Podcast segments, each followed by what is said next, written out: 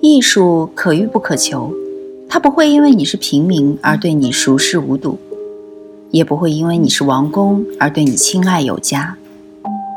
与同听艺术，带你感受艺术的奥秘和热情的世界。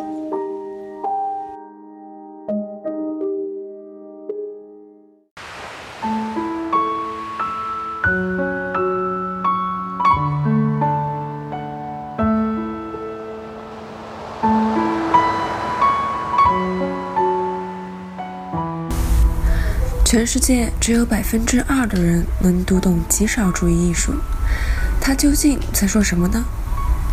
其实我觉得百分之二应该都不到。一块颜色，一条直线或者一个方块，你确定自己能够读懂吗？上世纪五十年代以后，艺术家们开始创作这样看似任何人都可以驾驭的画面。去承载只有极少数人能够接受的艺术本质。今天，我们给大家介绍两位艺术家，一起探讨一下极少主义。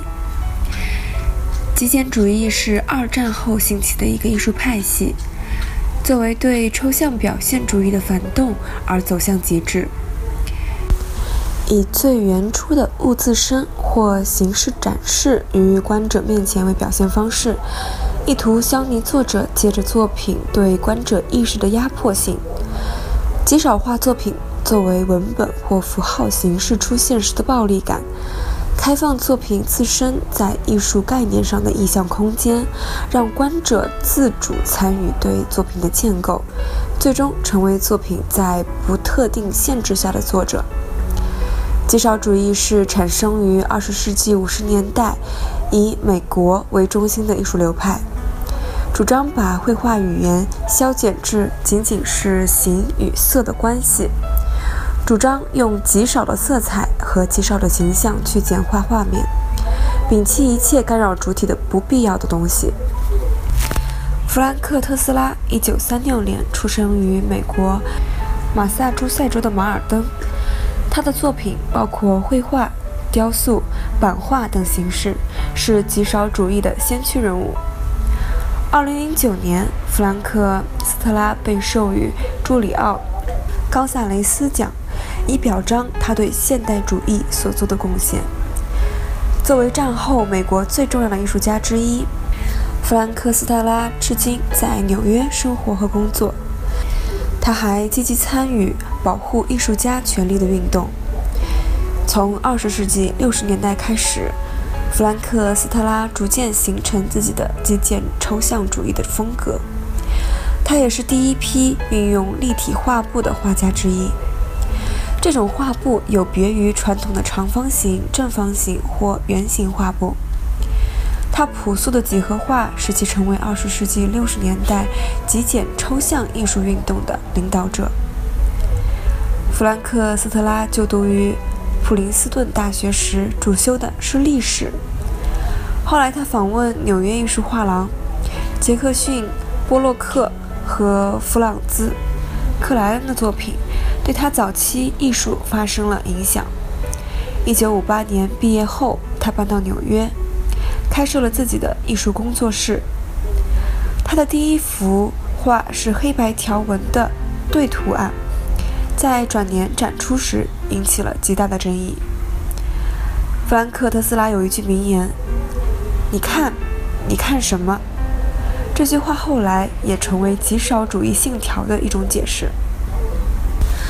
克莱门特·格林伯格是二十世纪下半叶美国最重要的艺术批评家，也是该时期整个西方最重要的艺术批评家之一，被誉为美国。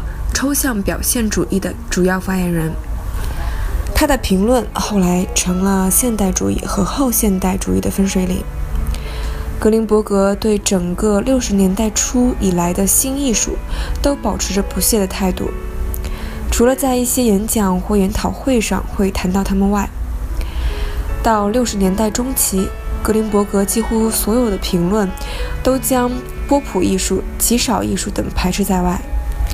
按照格林伯格的现代主义理论，这些所谓的新艺术，除了追求新奇与震惊以外，它们本质上是非艺术，是不值得进行学术讨论的。但是格林伯格万万没有想到，这种新奇的艺术形式竟能对之后的艺术方向产生了如此巨大的冲击，几乎改变了六十年代后期美国当代艺术的发展轨迹。后来，格林伯格开始意识到，如果承认极少主义的价值，也就是等于肯定了他们颠覆自己现代主义理论的合理性。一九六七年三月，格林伯格为美国六十年代的雕塑展撰写评论文章《雕塑的境况》，或许是表明自己对极少主义所持批判态度的最佳时机。在文章中，他特别指出。对于当下艺术的发展而言，真正的伤害来自于艺术家对新奇的疯狂追逐。而极少主义之所以不是一种好的艺术，就因为它是片面追求新奇的艺术。在这里，格林伯格的本意并不是要否定艺术中的新奇，因为按照他的现代主义理论，随着自我批判的发展，艺术创作自然会走向新的阶段。从这个角度讲，对新的崇拜也应该是现代主义的本质属性。毕竟，艺术家唯有追求创新，强调自身作品的原创性，才能推动艺术向前发展。但这样的艺术到底是不是所谓好或不好的，在此不去做任何结论。格林伯格的角度可以作为一种参考。而实际上，这种当时兴起的艺术形式，的确打破了当时美国艺术的僵局，并且新一代艺术家早已将其奉为了一种优势而非缺点。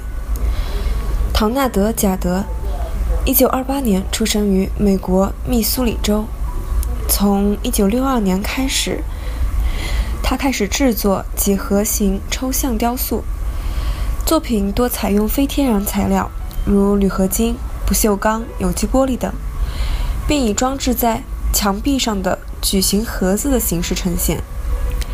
他强调作品的整体性，钟情于工艺精良的作品外观。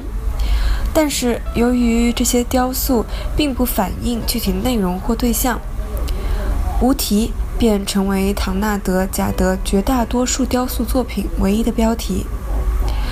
他的作品既不同于张扬的抽象表现主义，也远离平易近人的波普艺术，以理性、冷漠和克制的姿态强调着自身的纯粹。作品中形状和尺寸完全相同的扁方形箱体，从上到下保持着同等间距，垂直固定在墙壁上，这是他标志性的构图方式。尽管如此，每件作品仍然保持着各自的特点。它为单调的作品营造出各具特色的视觉效果，以唤起观者丰富的感受和认知。从材料上看，极少主义艺术家多采用非天然或工业材料创作作品。他们认为木材、石材和青铜等材料都暗示着人的存在。而木纹和大理石纹的自然痕迹标志着内在的生命。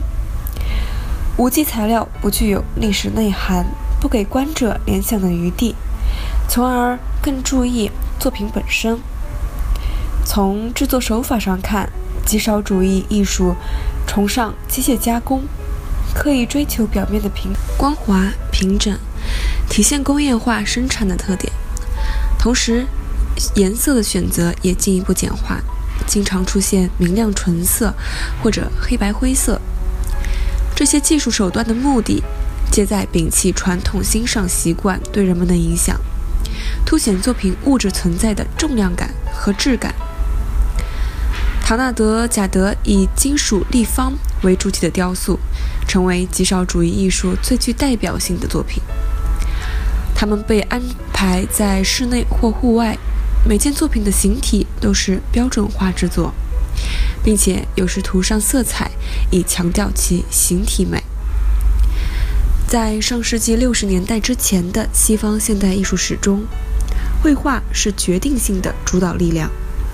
随着抽象表现主义的退却，极少主义作为一种新鲜的思维，让艺术趋向于简单，试图呈现它只作为形式本身的可能性。